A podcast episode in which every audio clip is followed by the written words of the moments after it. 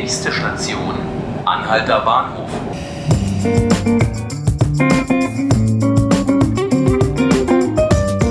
Hallo und herzlich willkommen zu dieser Sondersendung von 5 Minuten Berlin. Ich bin Johannes Bockenheimer und sende heute ausnahmsweise mal nicht aus unserem Studio, sondern aus der Humboldt-Universität, wohin heute Abend das äh, Redaktionsteam unseres täglichen Newsletters Checkpoint ihre Leser eingeladen hat. Mit mir vor dem Mikrofon steht heute ähm, die beiden Checkpoint-Schreiber Robert Ide und Ann-Kathrin Hipp. Hallo ihr beiden. Ja, hallo. Robert, auf der Party trefft ihr heute Abend nicht nur eure Leser, ähm, ähm, ihr trefft auch einige von den Leuten, über die ihr tagtäglich schreibt. Ähm, äh, hat sich zum Beispiel Kreuzbergs Bezirksbürgermeisterin ähm, Monika Herrmann und auch der BER-Chef Lütke Dahltrup angekündigt. Hast du Angst, dass der Abend äh, eskalieren könnte? Äh, hoffentlich höchstens in Lachsalven. Äh, das ist eigentlich unser Ziel heute. Denn es ist schon so, dass die Leute, über die wir schreiben, das auch sehr gerne lesen. Erstens, weil der Checkpoint halt sehr ähm, exklusiv oft ist und viele Informationen hat, die selbst vielleicht Monika Herrmann aus ihrem Bezirk noch nicht so ganz hat, weil das in ihrer Verwaltung stecken geblieben ist. Oder auch Herr Lütke Dahldrup lernt manchmal Neuigkeiten aus dem Aufsichtsrat, die ihm vielleicht äh, schon wieder entfallen sind. Und äh, insofern ist es auch so, dass die wirklich gut drüber lachen können. Äh, und sie waren, äh, Monika Herrmann zum Beispiel war schon mal auch bei einer unserer Checkpoint-Partys mit Lesern. Und äh, man sieht also, wir schätzen uns, auch wenn wir uns gegenseitig gerne mal auch öffentlich kritisieren. Was erhoffst du dir vom Abend an, Kathrin? Ja, ich glaube, dass es vor allem lustig wird. Also ähm, es kann sicherlich auch Reibereien geben. Ich glaube, dafür sind wir hier, dass vielleicht auch der eine oder andere ein bisschen schärfer diskutiert, aber am Ende des Abends ist, glaube ich, wichtig, dass wir alle unseren Spaß hatten. Da wären wir schon beim Thema. Was habt ihr denn vor? Ja, naja, es gibt eine kleine Talkrunde, die machen äh, wir beide zusammen, äh, zum Beispiel mit dem Beda-Chef, äh, der jetzt doch nicht so baden gegangen ist in diesem Jahr, wie man gedacht hätte, aber jetzt trotzdem in den, äh, Vor also in den Ruhestand geht, äh, weil die Beda-Betriebe mehr oder weniger eigentlich unregierbar sind. Das ist so eines der Themen, die, glaube ich, jeder jetzt in diesem Sommer erlebt hat und die wir noch mal ein bisschen nett und trotzdem interessant aufarbeiten wollen. Aber wir haben auch ähm, Uli Zelle da, die alte Berliner Legende und der spielt noch mit seinen grauen Zellen ein bisschen Musik und Naomi Fern, unsere tolle Karikaturistin, die kann auch Musik spielen und das wird man heute auch noch sehen.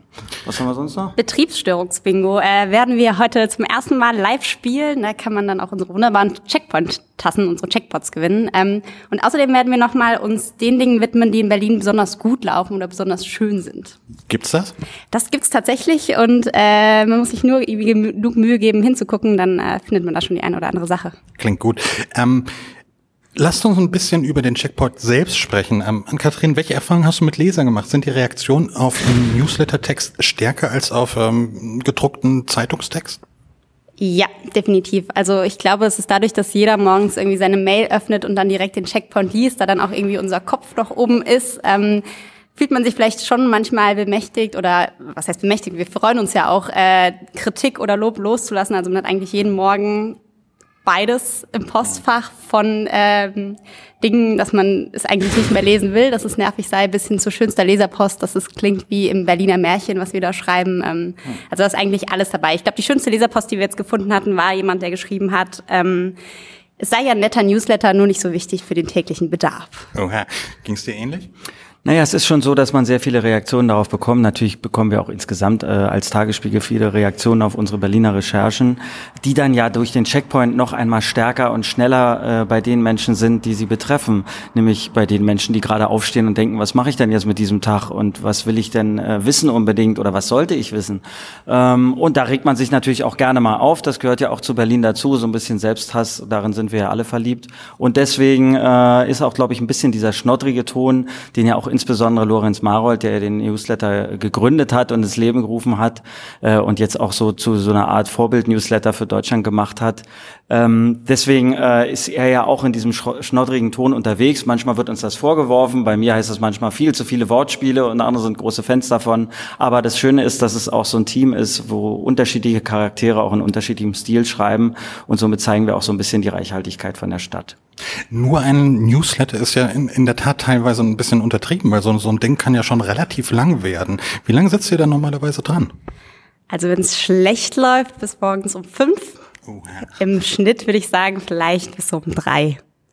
Es kann passieren natürlich, dass um drei der Computer abstürzt. Äh, dann hat man echt ein Problem, weil man denkt, okay, ist jetzt überhaupt noch alles da? Wenn dann nach einer halben Stunde alles wieder halbwegs da ist, dann weiß man noch ungefähr, was man in der letzten Viertelstunde geschrieben hat, als man vergessen hat abzuspeichern. Und na gut, bis fünf hat man Zeit, weil um fünf äh, wird dann in der Tagesspielredaktion noch mal ein bisschen bearbeitet, noch einmal gelesen, die Links werden gesetzt und dann muss es ja um sechs Uhr schon bei den Menschen sein, die sagen, hey, ich wach jetzt auf und äh, will mit dem Checkpoint wissen, was los ist in der Stadt. Vielen Dank euch beiden, dass ihr die Zeit genommen habt. Sehr gerne. Das macht doch Spaß. Ich bin Johannes Bockenheim und mit mir vor dem Mikrofon standen heute Robert Ide und äh, Kollegin Ann-Kathrin Hepp, beides Checkpoint-Schreiber. Den Podcast können Sie online anhören auf tagesspiegel.de slash podcast und abonnieren können Sie uns auf iTunes und Spotify. Vielen Dank fürs Zuhören. Auf Wiederhören. Au revoir. Tschüss.